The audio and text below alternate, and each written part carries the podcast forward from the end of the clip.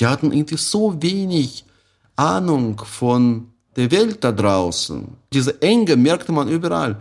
Also hier in Berlin, gut im Ostberlin, da wussten sie nicht mal, was, was grüne Tee ist. Und hatten Vorstellung von der Welt natürlich, die volle Ängste und Unsicherheiten war. Und Angst und Unsicherheit sind schlechte Ratgeber. Es waren sehr, sehr wichtige und richtige Schritte, dass die Russlanddeutschen kamen. Für beide Seiten. Dass die, die Juden aufgenommen haben, sowjetischen Juden. Eine gegenseitige Bereicherung. Aber nur auf diese Weise kann eine Gesellschaft überleben. Ob es uns gefällt oder nicht.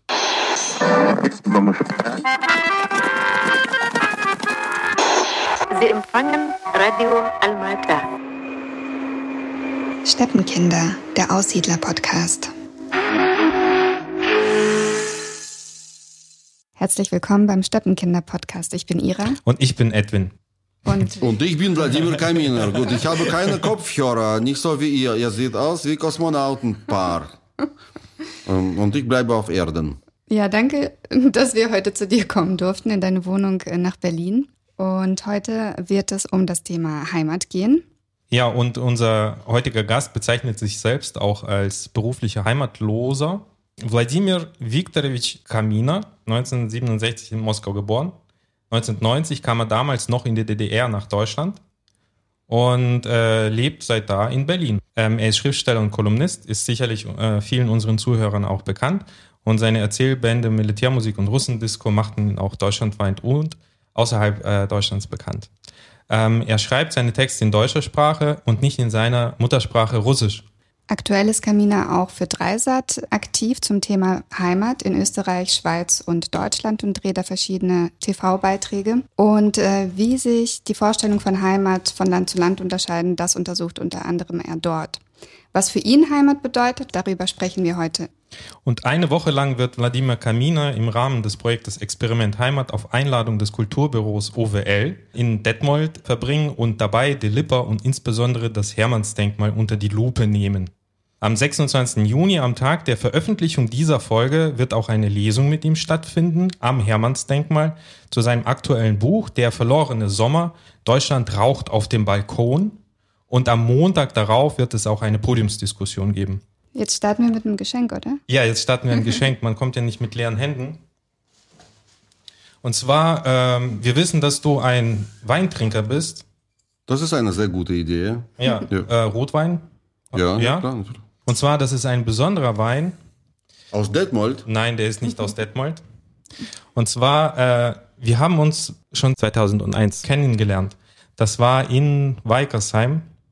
Wirklich? Ja, im Club W71. Da warst du mit der Russendisco da. Das ist ein, ein grandioser Club. Nee, nee, also mit dem Buch meinst du jetzt nicht mit der Tanzveranstaltung. Mit dem Buch. Die Tanzveranstaltung hatten wir dann mehr oder weniger zusammen gemacht, weil dein äh, Kollege ähm, äh, Juri Gurji, der war nicht mit dabei und Norbert Bach, der Betreiber dieses Clubs, hat mich gebeten, dass äh, ob ich vielleicht ein paar äh, CDs aus meiner Sammlung mitbringe und die habe ich dann danach zur Bar gemacht und ich habe auch ein sehr schönes Bild von dir gefunden von dieser Veranstaltung.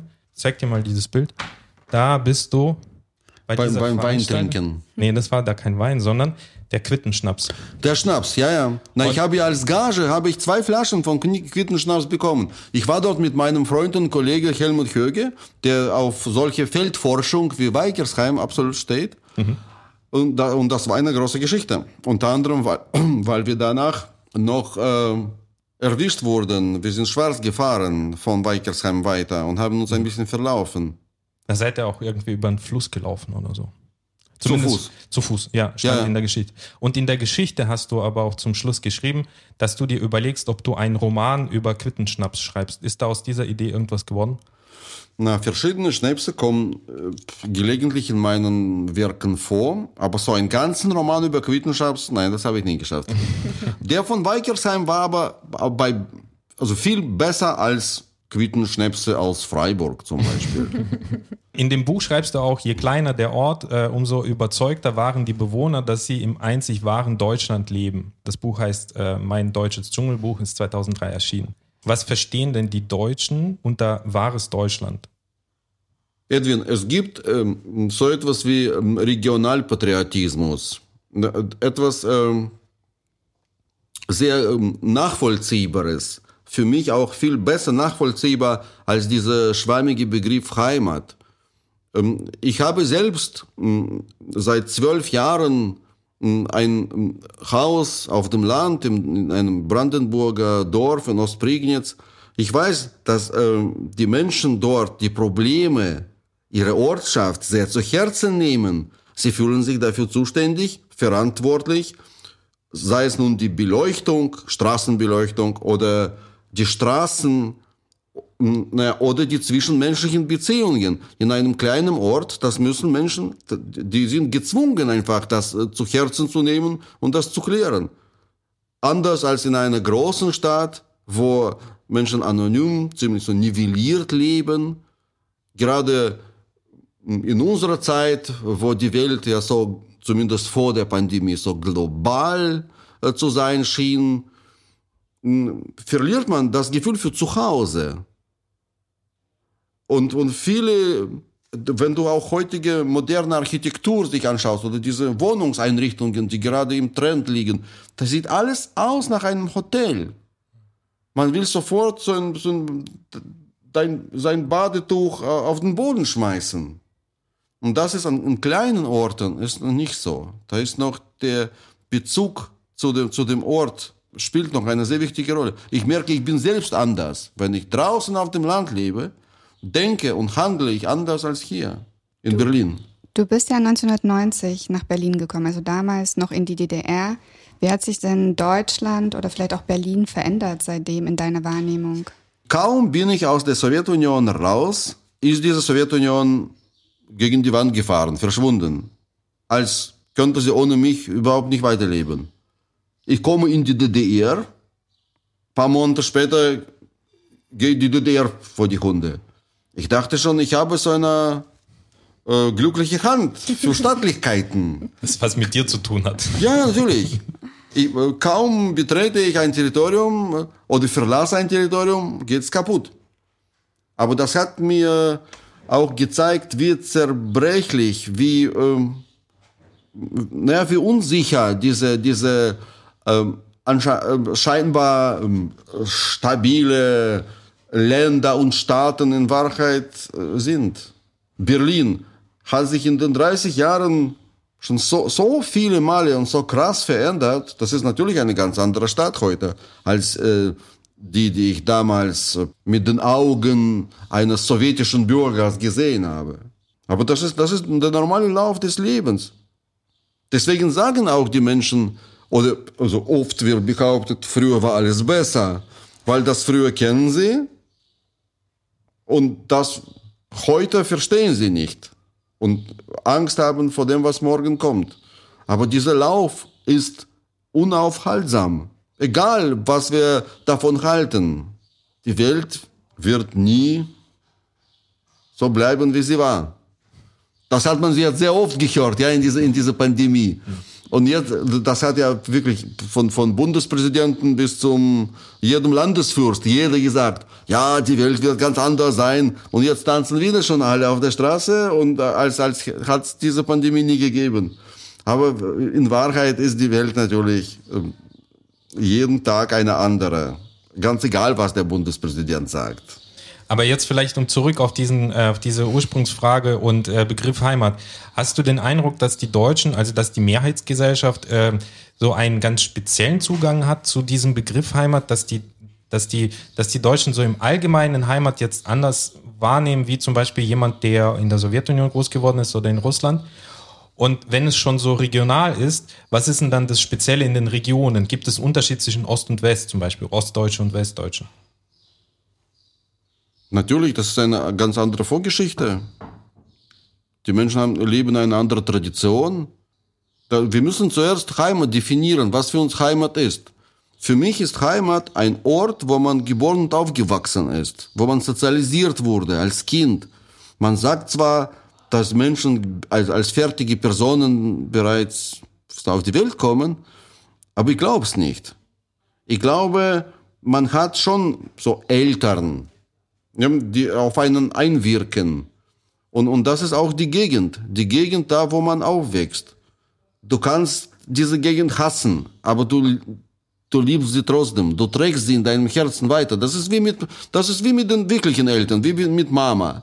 Ähm, Wir ähm, lieben unsere Eltern ja nicht für irgendwelche besondere Eigenschaften, dass sie toll singen können oder gut aussehen, sondern äh, Mama ist Mama und damit ist alles gesagt. Also sie muss sich nicht beweisen. Sie kann dabei ein, ein, ein sehr, sehr schwieriger Mensch sein. Und man möchte auch ähm, so schnell wie möglich ähm, wegfahren, also nicht bei Mama dann ein Leben lang bleiben. Das ist auch nicht normal. Also ja, wenn, wenn ein Mensch, ein erwachsener Mann zum Beispiel mit 40 noch immer bei Mama wohnt, dann werden die Nachbarn dann wahrscheinlich schräg gucken und sagen, bei dem stimmt was nicht. Also ist, ist diese Heimat etwas, was, was man ohne, das ist ein, ein, ein, eine Substanz, die man ohne eigene Einwilligung quasi ein ganzes Leben lang mit sich schleppt. Das ist die Heimat, wenn du mich fragst. So ist diese Sowjetunion meine Heimat. Ich finde die Sowjetunion weder großartig noch irgendwie zukunftsweisend, ja. Aber das ist meine Heimat. Und ich bin äh, jemand, der ein Teil dieses sehr merkwürdigen Landes wahrscheinlich bis zum letzten Atemzug mit sich schleppen wird. Ich vergleiche auch alles mit Sowjetunion. Ich schreibe immer wieder über die Sowjetunion, obwohl es die äh, seit 30 Jahren nicht gibt. Das ist, das ist einfach so. Wie schmeckt denn Heimat für dich? Oder wie riecht Heimat? Meine Heimat mh, roch sehr stark nach verbrannten Gummi. Das waren weißt du, diese, diese ähm, ähm, äh, U-Bahn-Züge, die, ich weiß ehrlich gesagt gar nicht, was genau das so gerochen hat, aber man hat immer das Gefühl, dass sie eigentlich viel schneller ähm, fahren wollen und aber so, so ungewollt bremsen, stark bremsen und bei, beim Bremsen, wir wurden ständig ausgebremst, dieses Land. Das sollte ja eigentlich äh, schon längst äh, die ganze Welt beherrschen. Sowas heißt beherrschen, also zu, für sozialistische Ideen eben ähm, annehmen. Aber wir wurden ausgebremst von bösen Kräften. Deswegen hat es so nach, nach verbrannten Gummi gerochen. Und nach kalten Pelmenis. Weil ähm, äh, auf dem Weg zur Schule ich immer an so einer Cafeteria vorbeigehen musste, wo diese Pelmenis lagen, die mir dann rausfielen aus der Teighülle. Ja, das ist interessant. Also bei mir ist es auch so, dass ich ähm, die Kindheitsgerüche oder die Gerüche, die ich mit meiner Kindheit verbinde, die sind auch ganz anders als die Gerüche dann hier in Deutschland. Und dieser dieses verbrannte Gummi, das kenne ich auch aus Moskau speziell. Und bei mir war das ja in meiner Heimatstadt Timirtau, was ja eine große Industriestadt war. Das waren die ganzen, ähm, die, die ganzen Abgase der, äh, der Werke da. Und das hat auch immer nach verbrannt gerochen. Also wir haben in einem Land gelebt, das immer so ein bisschen gekokelt hat. Ja, ja. Und geraucht hat. Ja. Und nach verbranntem Gummi gerochen hat. Wir, wobei sind wir auch, wir, sind verbrannte Kinder eines verbrannten Landes. wobei der, grö der größte Spaß auch äh, in der Kindheit war, äh, Reifen zu verbrennen. Also wir haben selbst auch dazu beigetragen, zu diesem verbrannten Geruch. Man hat mich auch, glaube ich, mit acht Jahren bei der Polizei angemeldet als einen äh, straffälligen, äh, als straffälliges Kind wegen eines Brandsatzes. Da haben wir, aber wir waren damals schon, obwohl noch wirklich in Grundschule, wir waren schon sehr revolutionär, äh, dissidentisch angestellt und wir wollten tatsächlich so einen äh, privaten Parkplatz mit Autos wollten wir anzünden. Äh, Wir haben, wie heißt dieses Zeug? Schiffer, also das, was, was man auf die Dächer dann drauflegte. Die Pappe, die brennt. Die, ja, ja, diese Pappe, Dach- diese schwarze Dachpappe, abgerissen, angezündet und rübergeworfen über den Zaun. Das war einfach plötzlich ein Riesenzaun, der über Nacht direkt vor meinem Haus entstanden war. Und wir waren gegen Zäune, natürlich. Also. Und da ist mein äh, Nachbar und Freund, Sergei, sehr schnell weggelaufen und ich war nicht so schnell und nicht so äh, schlau. Ich musste dann dafür gerade stehen. Was mir nach dem Umzug nach Detmold aufgefallen ist, ich bin ja selbst erst vor drei Jahren nach Detmold umgezogen, früher Berliner, so wie du. Und ähm, mir ist es von Anfang an aufgefallen, dass diese Stadt so süß riecht. immer so ein süßer Geruch in der Luft. Ich habe das nicht verstanden. Ich dachte, das hat was mit der Klebstofffabrik zu tun, die bei mir in der Nähe ist. Und dann haben mir die Nachbarn gesagt, nein, nein, da kommt nichts raus. Und dann hat sich herausgestellt, dass es die Zuckerfabrik ist in dem Nachbarort. Und wenn die produzieren, dann riecht es nach Zuckermelasse. Eine Zuckerfabrik. Also eben, eben, ich äh, freue mich sehr über dieses Experiment. Ich möchte versuchen, mich in Detmold heimisch zu fühlen. Was erwartest du denn äh, von Detmold? Was, was hast du denn vor, da bei diesem Experiment zu unternehmen? Na, das ist ähm, eine Stadt, wo ich noch nie war, was schon irgendwie für mich sehr komisch klingt, weil ich dachte, ich war überall in Deutschland. Aber gut, jetzt mit Detmold wird es wahrscheinlich schon überall sein. über die ich aber immer wieder gehört habe, und zwar in ganz äh, merkwürdigen äh, Kontexten. Also ich habe überhaupt keine Vorstellung. Ich möchte ganz unvorbereitet, frisch, mit dem Augen eben eines, eines Reisenden auf diese Stadt schauen und dort zum Stehen kommen, mit Menschen reden. Ich werde versuchen zu verstehen, was die Lebensgrundlage in Detmold ist. Du beschäftigst dich ja mit dem Hermannsdenkmal. Hermannsdenkmal ist einfach da. Ich habe einmal gelesen in einem, in einem russischen Magazin aus, aus Kaliningrad, muss man sagen, ja, über die sogenannte Germanisierung. Ich habe das Wort nie gehört. Anscheinend ist das tatsächlich ein Thema in Russland, dass äh, Russlanddeutsche, die nach Deutschland gehen, dann extra germanisiert wurden. Was das auch sein mag, also kulturell, irgendwie magisch, die Russen stehen ja auf solche esoterische Begriffe, dass diese Menschen extra in der Nähe des Hermannsdenkmals eingesiedelt wurden, damit dieser Prozess der Germanisierung beschleunigt werden kann. Ich möchte das an eigenem Leib auch ausprobieren. Was strahlt dieser Hermann denn so aus? Vielleicht gibt's das tatsächlich, diese Germanisierung. Und es geht um die 90er Jahre, also bezieht sich dieser Mythos ja, ja, auf die 90er ja, ja, Jahre? Ja. Also wie sehr können sich die Menschen ändern? Mhm. Also die Idee war, hm, also der, der Autor dieses Artikels meinte, da waren doch also auch Russlanddeutsche aus, aus äh, Kaliningrad, die nach Deutschland äh, gefahren sind. Und er meinte, diese Menschen leben russische Tradition, russische Sitten, russische Kultur. Sie werden niemals ähm, sich heimisch fühlen in einem anderen Land, auch wenn sie Deutsche heißen und das Land Deutschland heißt. Und dann besucht er sie nach einigen Monaten und findet, je nachdem, wo sie eingesiedelt wurden, Riesenunterschiede. Je näher zum Hermannsdenkmal, umso deutscher werden die Deutschen. Also eine Hermanisierung und nicht Germanisierung. Oder? Na, auf Russisch heißt es ja Germanisierung. Ich wollte das jetzt nicht, also ich glaube, man kann das nicht so direkt übersetzen. Ja. Ja, tatsächlich ist ja das Hermannsdenkmal. Also Germanen, ja. also Menschen werden zu Germanen. Irgendwelche Menschen, ganz ehrlich, so, werden zu Germanen. Dann ist das Germanisierung. Also zu solchen wie der Hermann als Denkmal dann mit Helm und Schwert und. Äh, Welche Rolle Hermann jetzt, der als, als Mensch, als Figur, als Stück Stein, ja, dabei spielt, das möchte ich alles dann in Detmold herausfinden. Also es ist ja tatsächlich so, dieses Hermannsdenkmal ist äh, für die Zuhörer, die äh, noch nie am Hermannsdenkmal waren und wahrscheinlich bisher noch nicht Das ist die höchste, haben, die höchste Statue Deutschlands. Das ist erstens ist es eine Superlative und zweitens ist es ja eine eine Figur, die als Ausdruck für die deutsche Nation errichtet. Und zwar ist es Hermann der Cherusker, ein äh, mythischer germanischer Anführer, der zwei römische Legionen im Jahre 9 nach Christus geschlagen hat, was es in der römischen Geschichte davor und danach nicht gab.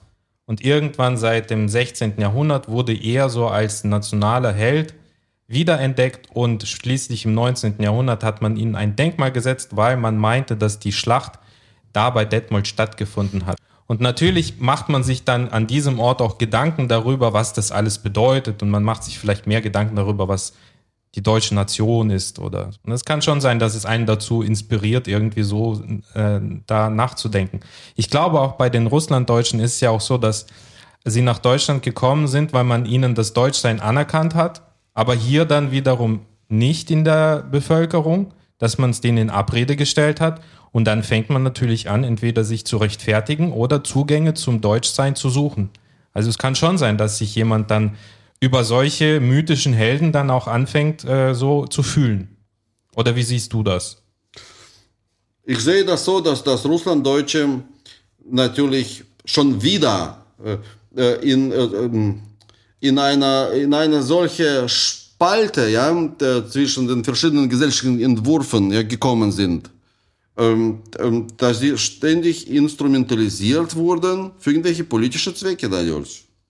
Das Thema Russlanddeutsche und Hermanns Denkmal, wir haben auch im Museum für Russlanddeutsche Kulturgeschichte gerade eine Ausstellung von dem oder zu dem Werk des russlanddeutschen Künstlers Jakob Wedel, der ähm, aus äh, Kirgisien nach Deutschland kam und sich auch in der Nähe vom Hermann angesiedelt hatte und sich versucht hatte, als Künstler da auch zu etablieren. Er war in Kirgisien ein anerkannter, sagen wir mal, Systemkünstler, ja, und ähm, hatte auch so in dieser, in dieser Vorstellung von Kunst auch versucht weiterzuarbeiten. Er hat sich auch mit dem äh, Erschaffer des Hermanns-Denkmals äh, beschäftigt äh, und ähm, hat da eben auch ähm, so den Künstler, Künstler Titan äh, dargestellt, Ernst von Bandel. Und ähm, diese Art und Weise, wie er sich damit auseinandergesetzt hat, hat auch für mich so ein bisschen den, ähm, also ein Symbol für den Bruch für viele Menschen, die in der Sowjetunion sozialisiert waren, mit ihren Vorstellungen von Helden und Mythen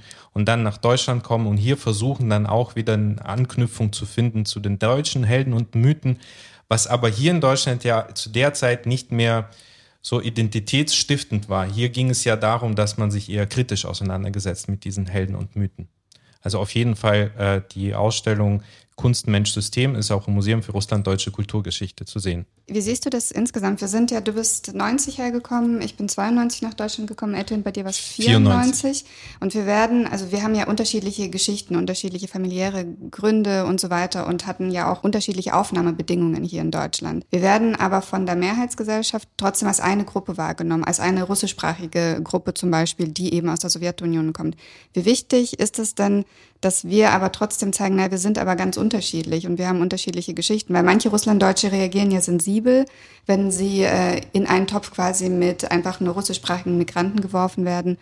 Andere wiederum, denen ist es vollkommen wurscht. Also wie wichtig ist für dich dieses Wissen zu verbreiten in Deutschland? Ich gehe davon aus, dass die Menschen hier das wissen. Ich habe auch, ich habe an verschiedenen Ecken dieses Landes Russlanddeutsche kennengelernt, die aus solch unterschiedlichen Orten kommen. Da habe ich welche aus der Nähe von Polarkreis kennengelernt in Baden-Württemberg. Menschen, die wirklich, die, die aus Stahl gebaut sind wahrscheinlich. Also die können alles machen, das, das passiert ihnen nichts. Aus dem Süden, aus dem Norden, aus dem Osten, Westen, aus allen möglichen Orten dieses riesengroßes Land, äh, Landes, weil unsere Sowjetunion war ja das größte Land der Welt, das bleibt sogar die Russische Föderation nach wie vor, kamen diese Menschen, natürlich hatten sie sehr wenig miteinander zu tun, sahen einander nicht ähnlich aus und hatten sehr unterschiedliche Sprachkenntnisse, was zum Beispiel Deutsch betrifft. Und auch das, was Russisch betrifft. Ich hatte tausendmal solche Geschichten bei mir bei der Russendisco, wenn, wenn ich mit meinem Kollegen, mit Juri, über irgendwas sprach und Menschen kamen, meine Landsleute, unsere Landsleute, und mich fragten, sag mal, habt ihr jetzt Russisch gesprochen? Warum habe ich nichts verstanden? Das ist ein großes Land, viele Dialekte, viele unterschiedliche Ohren und Zungen. Ich finde das normal, dass, dass, dass, dass die Gesellschaft ähm, das Russlanddeutsche als eine Einheit sieht, ähm, liegt daran, dass man diese Klischees und Schubladen braucht. Man sucht immer die einfachste Optik. Hm, ja, also die einfachste Brille. Du kannst nicht für jeden Buchstaben irgendwie eine neue Brille aufsetzen. Das ist einfach zu umständlich. Ach so, sie sind also nicht da, sondern dies. Mhm. Kompliziert. Mhm.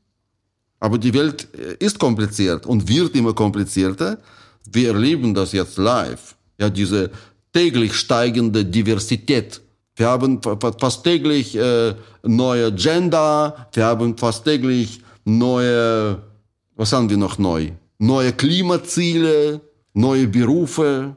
Das ist die Welt im Wandel, ja. Du bist ja kein Russlanddeutscher. Wir sind Juden aus Österreich, aus K&K-Monarchie. Also so, so kann ich das zumindest so halb sicher nachvollziehen. Aber so, so genau weiß ich das nicht. Nach allem, was ich weiß von meinen Verwandtschaft und von, von diesen, von Familiengeschichten, war das so, dass sie äh, aus Spanien, also die Juden, aus Spanien nach Österreich kamen, weil, äh, weil der Kaiser, der damalige, sie willkommen hieß.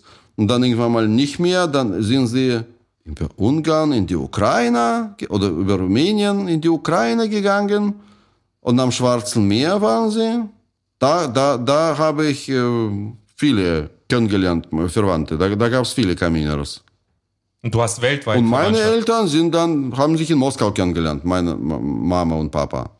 Die, die sind aber beide auch, ähm, also ihre Eltern waren dann aus Odessa, so, so, so rum.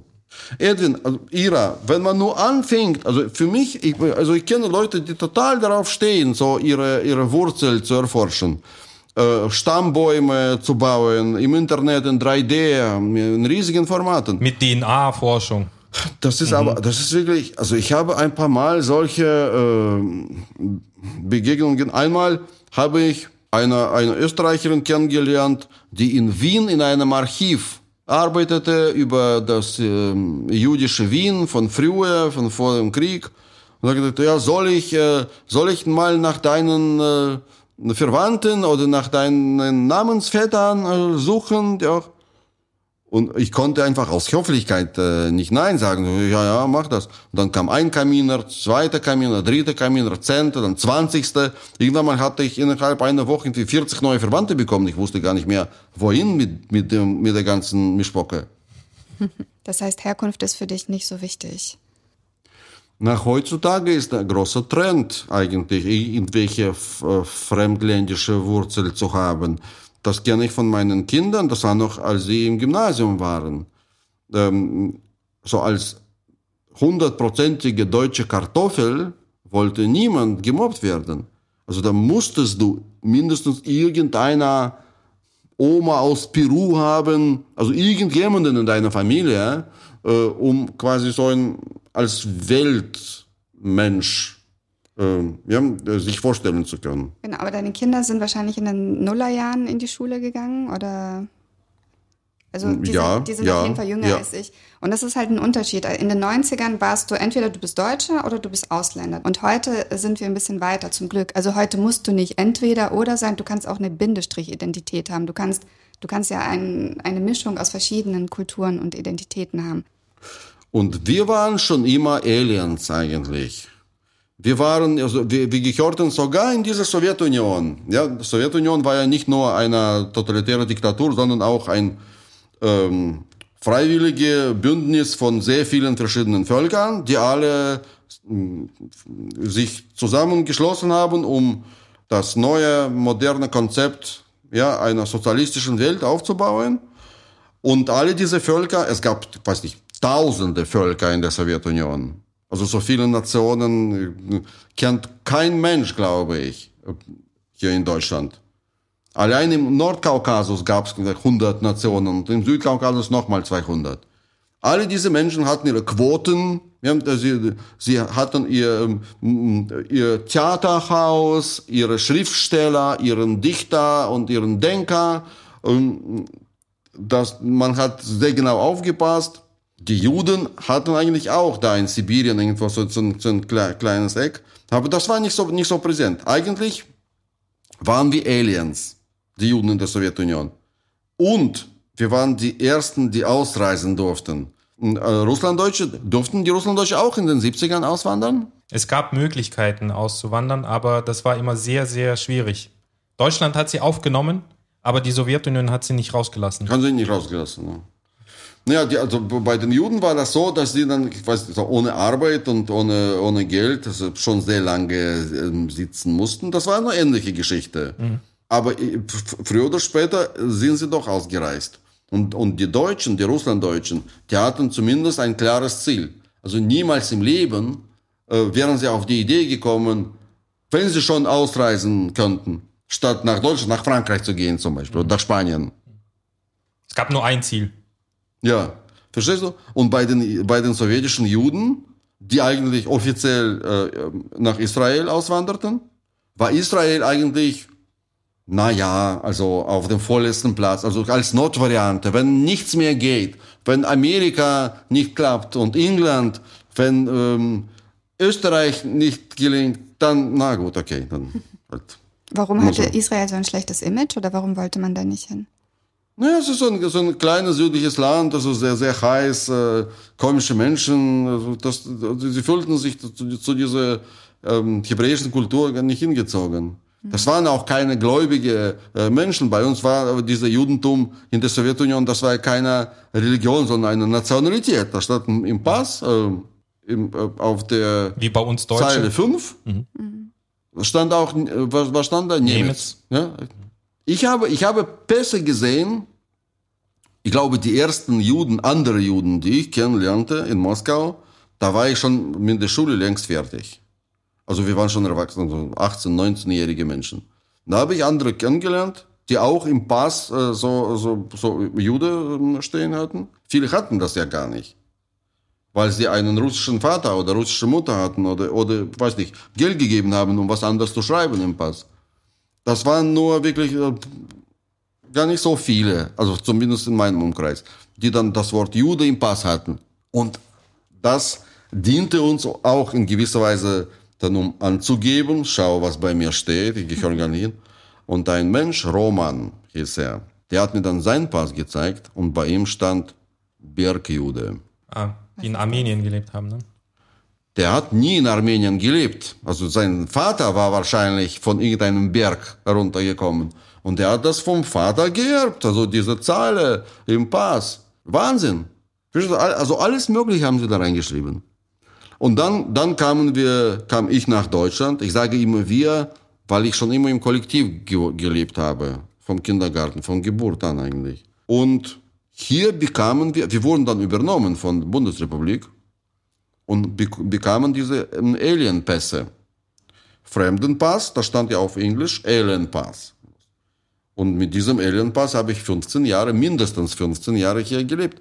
Und das war super cool. Alien. Also, wir sind die Aliens, uns geht nichts an. Keine Heimat, nirgends. Hat es dich in den staatsbürgerlichen Rechten eingeschränkt? Konntest du wählen oder hast du Visa bekommen mit dem Pass für andere Länder? For all countries stand. Also ich konnte für jedes Land ein Visum beantragen und bekommen oder eben nicht bekommen. Und wählen konnte ich nicht, glaube ich, nein. Also hier kann ich wählen, ich darf wählen. Jetzt dieses Jahr, aber ich weiß überhaupt nicht, wenn ich wählen soll. Aber hier kannst du wählen. In der Sowjetunion hattest du nur eine Partei, die du wählen konntest. Was auch Hast du gewählt ist. in der Sowjetunion? Warst du schon im, im wahlfähigen Alter? Ob ich zur Wahl äh, war in der Sowjetunion? Lustige Frage. Ja, einmal äh, in der Armee mussten wir. Also wir haben natürlich das auch boykottiert, aber in der Armee, kann, also da wirst du quasi in Reihe und Glied aufgestellt und sagen, jetzt gehen wir wählen. Wir sagen, nee, wir gehen nicht wählen. Na, dann kriegt er auch keinen Mittag. Na gut, okay, wir gehen. Wie hat es denn ausgesehen? Gab es ein Wahllokal? Gab es genauso eine Wahllokal im Wahlurne? Club, ja, Urne. Hat ja, man was angekreuzt? Nee, angekreuzen musstest du nichts. Nee. War ja nur eine Partei drauf. Ja, nee, war nur eine Person. Zwar eine Person, das war ein Mann in Uniform, irgend so ein Oberst, den haben die gewählt. Frag mich nicht, wofür. Hattest du in der Zeit in der Sowjetunion, Sicher für was Gutes, ja. hattest du damals schon in der Sowjetunion ähm, Russlanddeutsche wahrgenommen? War das für dich irgendwie so ein Begriff? Na doch, also ich bin also zum Sport gegangen, ich war Ruderer und mit mir ist einer gerudert, der war, der war, ein Russlanddeutscher, wie man das heute sagt, so, ja. Ich hatte eine Erfahrung und zwar, ich hatte eine Mitschülerin, Rosa Sarawaiskaya. Das war noch in Alma Ata. Und äh, ich hatte mit ihr in der siebten Klasse sogar den Lambada-Wettbewerb gewonnen. Wir waren das beste Lambada-Paar in der Schule. Sie hatte mich zu ihrem Geburtstag eingeladen. Und ich bin zu ihr nach Hause gekommen und in der Küche habe ich ihre Mutter und ihre Großmutter reden gehört. Und die haben ein Deutsch gesprochen, was ich sehr seltsam fand. Ich dachte, das sind noch irgendwelche Russlanddeutschen, die nochmal einen anderen Dialekt haben. Es hat sich herausgestellt, dass sie Jiddisch gesprochen haben. Und das war meine erste persönliche, so eine äh, nahe Begegnung auch mit jüdischen Leuten, die sogar noch Jiddisch gepflegt haben. Das war Anfang 90er Jahre. Soweit ich weiß, ist das jetzt, glaube ich, in den postsowjetischen Staaten gibt es das eigentlich nicht mehr, oder? Wurde das auch bei euch gesprochen? In meiner Familie? Na, in Odessa, wenn nur dann bei Oma und Opa. Ja, sie, aber, aber gesprochen, so untereinander haben sie das nicht gesprochen. Wenn sie irgendwelche Lieder gesungen haben, das war mehr so Folklore, glaube ich. Oder bestimmte Worte haben sie benutzt, aber hauptsächlich Schimpfworte. Da haben sie das, da geschimpft haben sie auf Jiddisch, ja. Vielleicht noch so zusammenfassend, also wir sprechen ja ungefähr von dreieinhalb Millionen Menschen, die hier in Deutschland leben, äh, die äh, diese postsowjetische Vergangenheit haben. Das sind etwa zweieinhalb Millionen sind als russlanddeutsche Aussiedler gekommen oder beziehungsweise leben hier und ungefähr 220.000 äh, sogenannte jüdische Kontingentflüchtlinge oder beziehungsweise ihre Kinder hier. Aber Bestimmt mehr. 220.000? Offizielle Angaben. Ja? Ja, und zwar nachzulesen, und das ist auch mein Buchtipp von äh, Yannis Panagiotidis, äh, Postsowjetische Migration in Deutschland. Das Buch ist im letzten Jahr erschienen. Und dazu kommen ja noch andere äh, Gruppen oder Menschen mit anderen Motiven, die nach Deutschland gekommen sind, zunehmend auch aus dem Nord- und Südkaukasus. Und kurz eine Frage, hast du einen Eindruck, dass Deutschland osteuropäischer dadurch geworden ist? Oder sind diese Menschen deutsch geworden? Also ich glaube auf jeden Fall, dass, ähm, für, dass, dass diese Einwanderung für Deutschland eine große Bereicherung war und ist. Weil so nach, nach meinem Gefühl, als ich 1990 zum ersten Mal auf Deutschland traf, war das ein ziemlich ne, hinterwäldlerisches Land. Ob im Osten oder im Westen. Die hatten irgendwie so wenig Ahnung von der Welt da draußen. Ich weiß ehrlich gesagt gar nicht, woran es lag. Aber also diese Enge merkte man überall. Hier in Berlin, gut, im Ostberlin, da wussten sie nicht mal, was, was grüne Tee ist und warum der Tee jetzt grün sein soll. Und hatten Vorstellung von der Welt natürlich, die volle Ängste und Unsicherheiten war. Und Angst und Unsicherheit sind schlechte Ratgeber. Es waren sehr, sehr wichtige und richtige Schritte, dass die Russlanddeutschen kamen für beide Seiten, dass die, die Juden aufgenommen haben, sowjetischen Juden. Eine gegenseitige Bereicherung. Aber nur auf diese Weise kann eine Gesellschaft überleben, ob es uns gefällt oder nicht. Den meisten bist du ja als Schriftsteller bekannt, also mir auch. Ich war auch irgendwann mal in Mannheim auf einer Lesung von dir. Mich persönlich würde interessieren, wie du zum Schreiben gekommen bist und um was es in deinem neuen Roman geht. Ich habe gestern einen Mann kennengelernt, habe ich euch erzählt, der sein Kurzzeitgedächtnis verloren hat. Der muss alles aufschreiben weil er sonst natürlich ähm, Angst hatte, dass er sich an nichts mehr erinnert, an seine Frau, sein Kind und so weiter. Aber wie, wie, wie kann man so etwas aufschreiben, das ein ganzes Leben? Das muss, du musst dann wirklich solche Formulierungen finden, die man auch dann Lust hat, auch dann immer wieder zu lesen. Und ich habe schon immer gerne Geschichten erzählt. Das ist ein, wenn du willst, dieses Schreiben ist so ein Lauf gegen die Zeit. Das ist ein, der einzig wirksame Kampf äh, gegen den Tod. Das Aufgeschriebene bleibt. Das, ja, vorausgesetzt, das wird ja gut spannend erzählt, dass die anderen Menschen auch Lust haben, dann sich mit diesen Themen zu beschäftigen. Dann bleibt es. Also das, das liegt in deiner Hand. Ich glaube, das ist eine sehr, sehr, sehr menschliche äh, Geschichte. Also dieses Schreiben. Und die Welt ist auch, das ist so, das ist kein, kein geschlossenes Konstrukt. Also wir sehen, das, das, das kann sich ständig verändern und gibt uns zumindest den, also den, die Hoffnung, dass wir auch die Welt verändern können. Sonst würden wir ja nur zu Hause sitzen und nichts tun. Deswegen noch so fahren Menschen hin und her und machen irgendwas. Und mein neues Buch, ich schreibe über die Pandemie, über, nicht über die Viren, sondern über Menschen, die in dieser veränderten Welt nach ihrem alten Leben suchen. Das ist total rührend. Gibt es für dich ein Learning, das du aus der Corona-Zeit mitnimmst? Ich habe das Gefühl, ich bin durch diese Pandemie noch erwachsener geworden als früher. Ich habe so viel mehr Verständnis entwickelt, für, vor allem für, für, für junge Leute. Früher haben wir uns viel öfter gestritten, mit, also ich und Kinder. Und jetzt, und, und die sind auch, die sind so viel stärker geworden durch die Pandemie. Mein, mein Sohn spielt jetzt Schach also früher habe ich gelacht. Ich dachte, er spielt nur im Internet gegen irgendwelche achtjährige Amerikaner, die gerade gelernt haben, wie man mit dem Pferd äh, einen Zug macht. Nein, der spielt wirklich. Also großartig, so wie ich. Vielen Dank, dass wir heute mit dir das Gespräch führen durften. Vor allem bei dir zu Hause, in deiner Küche. Ja. Und viel Spaß in Detmold dann beim Experiment Heimat. Ich danke für die Einladung. Ja, danke, Wladimir. Baka. Baka. Das war Steppenkinder der Aussiedler-Podcast mit Ira Peter und Edwin Wagentin, ein Projekt des Kulturreferats für Russlanddeutsche am Museum für Russlanddeutsche Kulturgeschichte, gefördert von der Beauftragten der Bundesregierung für Kultur und Medien.